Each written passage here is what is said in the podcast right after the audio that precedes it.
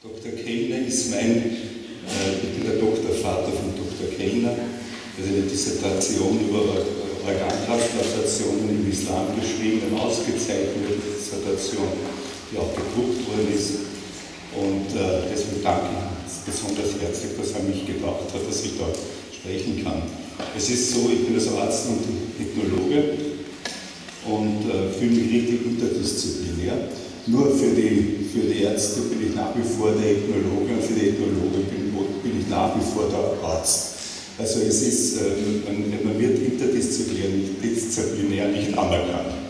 Nun, ich möchte zu Beginn, ich bin insgesamt, alles zusammen, die zehn Jahre lang in Afrika gewesen, vor allen Dingen in Kongo, in Uganda, in Tansania, im Südsudan, in, äh, in Senegal und äh, ich möchte jetzt aus dieser äh, langen Zeit, die ich dort also wissenschaftlich tätig war, ein äh, kleines Resümee ziehen.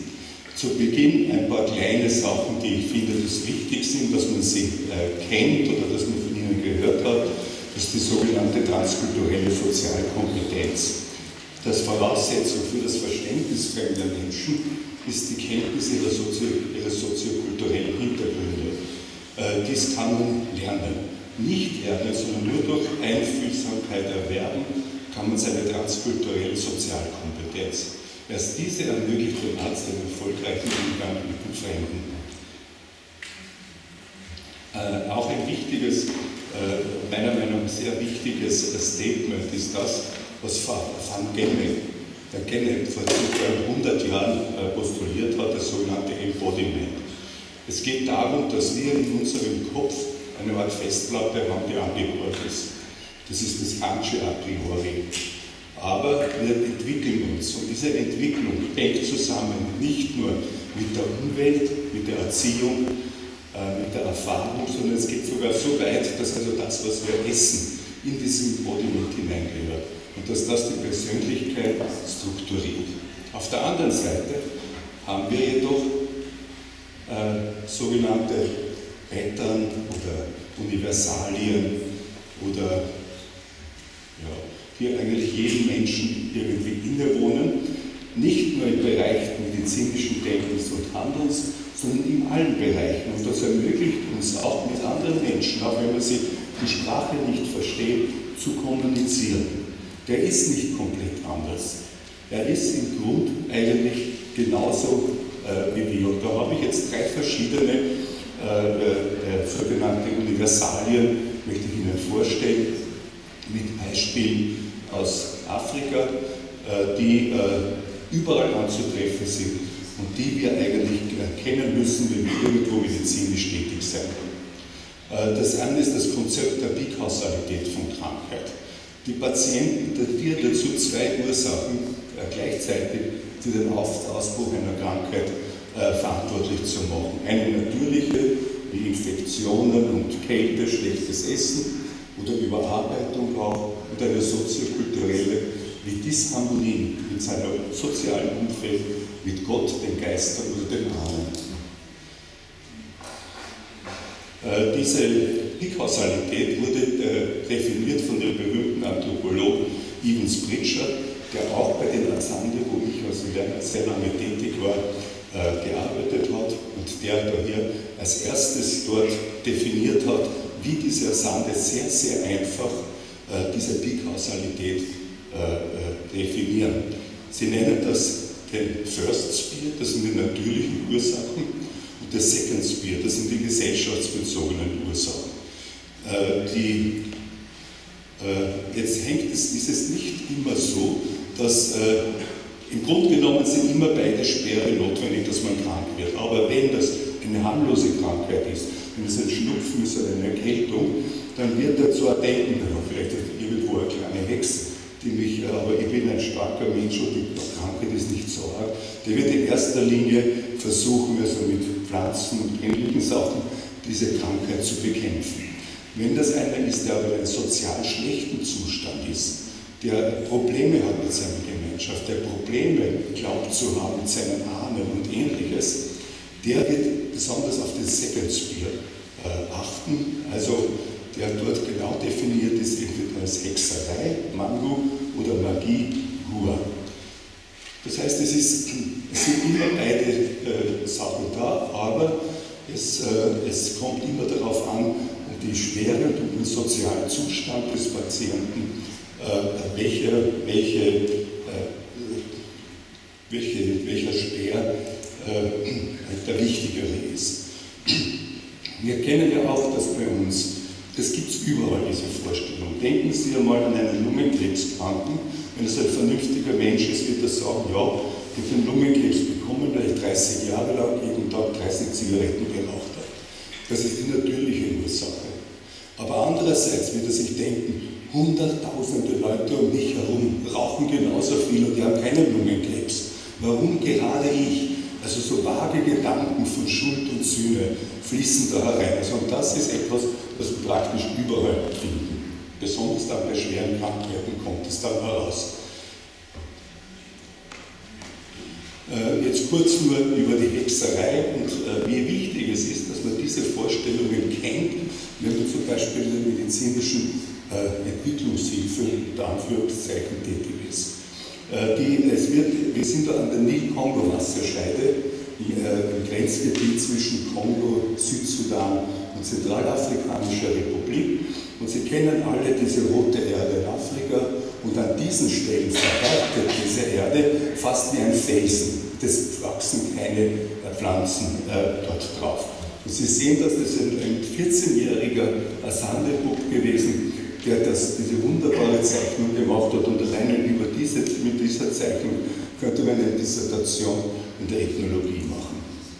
Jedenfalls glauben die Leute, dass dort kein Gras wächst, weil dort sich die Hexen treffen oder die Hexe. Es gibt keine Geschlechtsunterschiede bei den Asande, so wie das bei uns früher war, sondern die, die äh, treffen sich dort und vor allen Dingen auf diesen Platten tanzen sie oder sie verwandeln sich in ein magisches Tier, von dem aus dann die Flammen der Hexerei herausfliegen, durch den, über die Bäume fliegen und in den Körper, den Körper des Opfers eindringen und dort, dort äh, das könnte man fast sagen, Metastasen der Hexenkraft hinterlassen.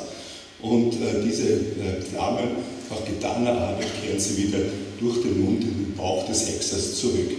Schauen Sie, wie wunderschön dieser junge Zeichner diese Metamorphose vom Menschen zur magischen Nachtkatze gemacht hat. Dieses Mittelding in der Mitte, zwei Krallen, zwei, zwei Finger, dann das Gesicht ändert sich langsam zum Gesicht, zum Gesicht der Katze.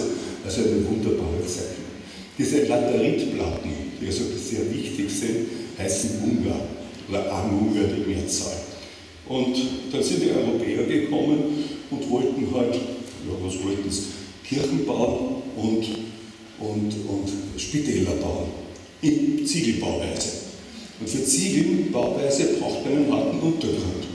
Und daher, so, daher, das sind solche, die so einen Hunger. Ja, also wo man sieht rechts den, den, den, Pfad, wo die Leute drüber gehen, aber in der Nacht würde jeder Asande diese Stelle meiden. Er würde dort nicht, nicht äh, drüber gehen. Und Sie sehen auch so, diese kleinen Termitenhügel sind ganz typisch für diese Plätze. Und eben jetzt sind dann die Europäer gekommen, haben in Ziegelbauweise da hier eben Krankenhäuser gemacht und haben sich dann gewundert, dass die Leute am Abend nach Hause gegangen sind, dass die, die, die Gebärenden äh, hinausgegangen sind, im Busch, um ihr Kind zu bekommen. Sie wissen ja, dass 80 Prozent aller Geburten Nacht stattfinden und äh, die sind davongelaufen von dieser Stelle haben lieber draußen im Urwald ihre Kinder bekommen, als dass sie im Spital geblieben war. Auch eine weise Entscheidung, wenn man das gesehen hat, die verratzten äh, Bettgestelle, dort waren, ist es also, dass sie diese, diese ja, wirklich also gefährliche Situation von hygienischer Seite des Krankenhauses, der Stabilität des, des Urwalds dann vorgezogen hat. Ein weiteres äh, sehr wichtiges äh, äh, äh Universale ist äh, das humorale und solidare Denken den Heilkunden.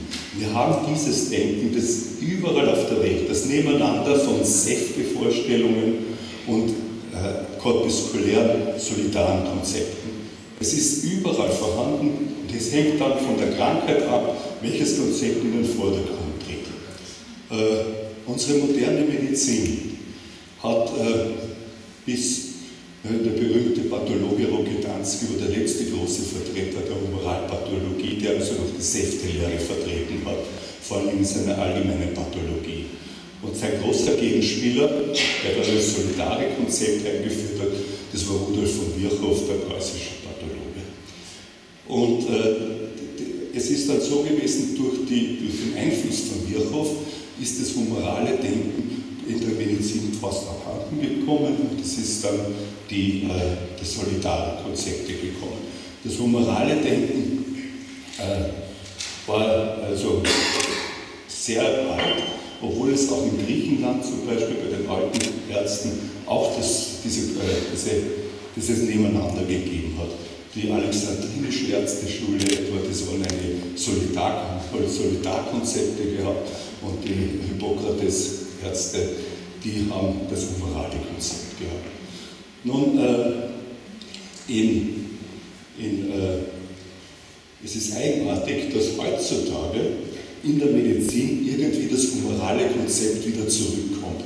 Wie ich Medizin studiert habe, hat sich das gesamte Leben an Membranpotenzial, an, an, an äh, Atomen, die da hin und her getauscht werden, durch die Zellwände abgespielt. Und heutzutage haben wir mehr als Säfte zu sehende äh, Konzepte, wie zum Beispiel die, äh, die Enzyme, wie die Mediatorenstoffe und ähnliches. Also es kommt heutzutage eigentlich die humorale Denken wieder undefiniert in die Heilkunde zurück. Die, in der Volksmedizin bei uns war das eh immer. Dass das, ich kann mich erinnern, ich habe mich einmal, da war ich noch Arzt im, Krankenhaus, in meiner Ausbildung, und den Nachmittag hätte ich eine Vorlesung halten sollen, über eben dieses Thema, die, man einer alten Frau Blut abnehmen denke gar nicht so, denke mir nach, was ich da am Nachmittag den Leuten erzählen werde, den Studenten. Auf einmal schaut die Frau runter. Was? So was Schlimmes gut. Gut, dass das weg ist. Weil es natürlich als Venus Blutricht dunkel ist. Und da habe ich mir gedacht, ja, das ist bei uns immer noch vorhanden. Äh, das, äh, aber von diesem Denken, das immer eigentlich in allen anderen Kulturen beides vorhanden ist, äh, da ist es wichtig, dass man dann sieht, welche Behandlungsmethoden beim Humoraldenken eben bekommen oder beim Solidardenken.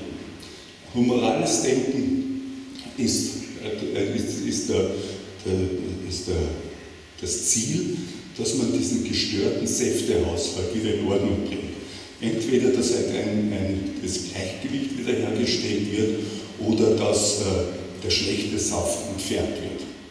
Darauf sind also Therapien zurückzuführen, das Schröpfen des Aderlass, das Schwitzen, die Glistiere, wenn man gedacht hat, im Darm drinnen, das sind die ganz schlechten Sachen, das sind die Körperschnacken. Kein Mensch weiß, was das ist, er wird aber immer wieder verwendet bei uns und die werden äh, abgeleitet. Und äh, beim, beim solidaren Denken, kennt, Sie haben das in sich, beides Denken. Sie kennen auch Krankheiten, wo Sie glauben, jetzt muss ich das ausschwitzen und ins Bett gehen und damit Glühwein trinken oder heißen trinken, damit die Krankheit herausgeht. Umgekehrt kennen Sie auch die, die andere Situation, es tut Ihnen genau hier weh. Und Sie sagen sich jetzt, ja, da tut es weh. Am besten ist, man schneidet es heraus. Und das sind also, diese beiden Konzepte sind sozusagen in jedem Menschen vorhanden. Jetzt noch einmal zurück zu den Sande. Ich habe leider immer die, ich bin die ganzen Nacht gesessen, habe das Folien weggeschmissen und bin, glaube ich, trotzdem noch immer zu lang. Äh, hier wieder von diesem jungen Zeichner äh, die Suche nach dem sogenannten Hexenkraftorgan, von dem die Flammen der Hexenkraft herauskommen. Der zufällig operiert, einen Mann, der eine Hernie gehabt hat, und äh, findet da drinnen einen schwarzen Topf, in dem vier Tiere, die mit der Hexerei assoziiert werden, drinnen sind. Das ist die Schildkröte, das ist der Kauz, das ist der, die Kröte und die Schlange. Und zusätzlich Lebensmittel, die da drinnen sind, weil äh, diese Tiere müssen was zum Fressen geben im Bauch. Und äh, ich war damals dort das erste Mal, da war ein junger belgischer Arzt, Der war irrsinnig, der ist sicher mit guter Absicht gekommen und hat sich zu einem furchtbaren Rassisten entwickelt.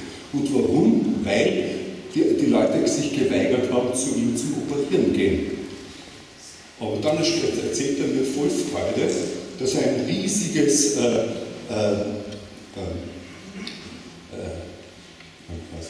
so einen Zwilling herausoperiert hat. Das, wie heißt das? Fällt mir wieder nicht ein. Können wir halt äh, Jedenfalls, das, das hat er auf, äh, hat sich gefreut, weil das wirklich sehr selten ist. Das war so groß drinnen und wenn man das aufschneidet, dann äh, quellen heraus Haare, Knochenteile, Zähne von diesen anderen äh, Lebewesen, was sich da im Bauch sozusagen entwickelt hat. Und die Krankenpflege, die das gesehen hat, die haben natürlich gesagt, das kann nur so ein Organ gewesen sein. Und die haben das dann rumgezählt und dann sind die Leute nicht mehr gekommen und haben sich nicht mehr operieren lassen. Und das ist ein Gebiet, wo sehr viele Hernien, also Bruchkrankheiten sind.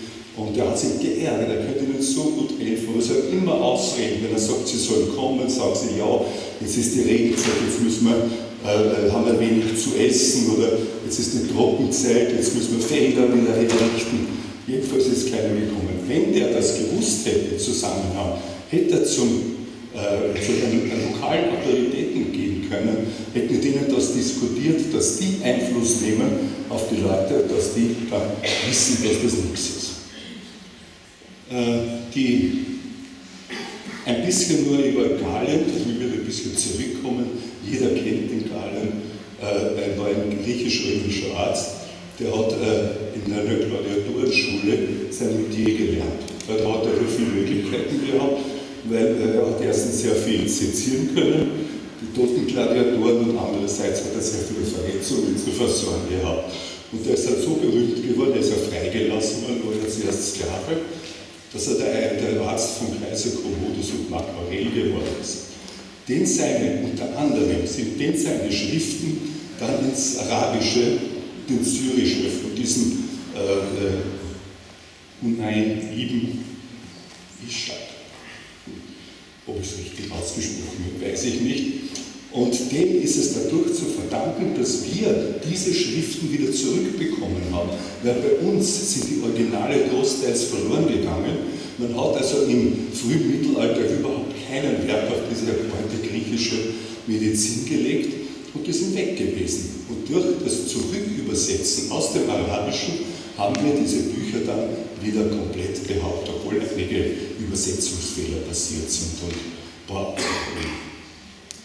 äh, der hat also auch, man sieht, wie weit das geht, äh, er hat da hier also zusammengefasst, der Eklektiker, er hat also dieses System von, von Aristoteles und von, von, von,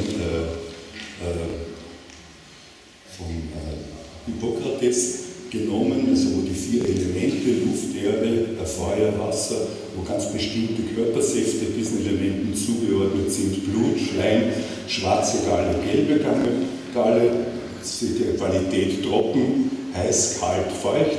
Und da hat dann der Galen was dazu äh, äh gemacht, er hat dann einzelne, einzelne äh, äh, äh Temperamente des Menschen definiert aber diese Worte gibt es bei uns, werden bei uns noch immer verwendet. Denken Sie an den Phlegmatiker, den Schleimmenschen, den Melancholiker, den Schwarzgallenmenschen, den Choleriker, den äh, Gelbegalle und den Sanguiniker, den Blutmenschen. Es ist dann so gewesen,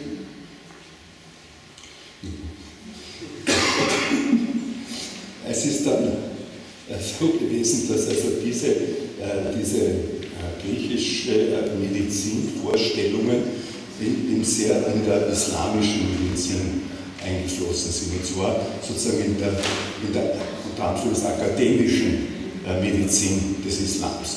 Und berühmte Leute waren nämlich gar keine Araber, sondern da war der Avicenna, der eigentlich Abu Sina heißt, weil wir gestern gehört haben, den Zusammenhang zwischen dem arabischen Raum und, und China, war er wahrscheinlich einer, der auch in China gewesen ist. Und der, oder der Manuides, der jüdischer Aufstammung war. Und äh, daher wird also in moralpathologischer Weise werden da hier äh, Schröpfungen vorgenommen, das ist im Iran gewesen. Und da ist ein moderner Schröpfkopf, der made in USA ist. Das war nämlich ein Medizin, äh, ein Medizinprodukt. Äh, und da hat es die, die, die, die, äh, die, die Behandlungsbeschränkungen nicht gegeben. Die könnten, konnten also auch als Medizinprodukt im Iran eingeführt werden. Gut, eine kleine Sache noch, das ist äh, die Darstellung von Krankheit. Äh, jeder Mensch lernt in seiner Kindheit, was er, wie er agieren muss, dass er als krank gesehen wird. Und äh, dieses, dieses Agieren, das ist äh, ähm, kulturell äh, bedingt. Also man lernt schon als kleines Kind, was ich machen muss, damit Mitwe äh, die, die Mitmenschen mich als krank akzeptieren.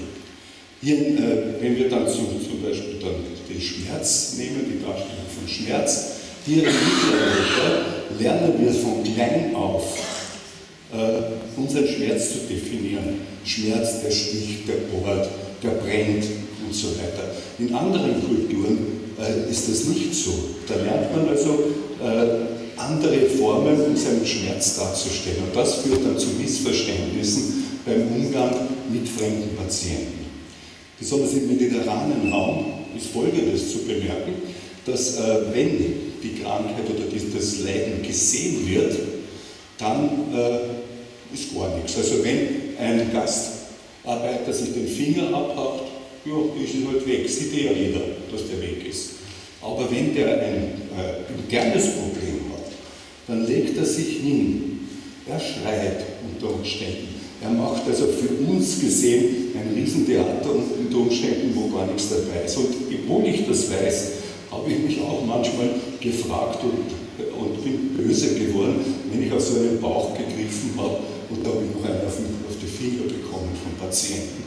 Also das ist etwas, was wichtig ist. Gut, es ist ungefähr ein Drittel von dem, was ich bringen wollte. Und äh, ich habe auch noch äh, drei Filme, äh, die ich aber natürlich nicht zeigen kann in der Zeit. Wir werden vielleicht einmal das sehen, dass das am Abend noch gezeigt wird. Und zwar äh, drei, aus drei Kulturen, äh, eine, die exorzistischen äh, Vorstellungen, und zwar aus dem, aus dem Senegal wo dem Patienten mit, äh, mit äh, Hilfe eines Huhns, mit dem man geschlagen wird, die Krankheit herausgezogen wird, das Huhn wird geschlachtet dann werden die Eingeweide gelesen äh, von dem, von dem traditionellen Heiler, was die Ursache ist.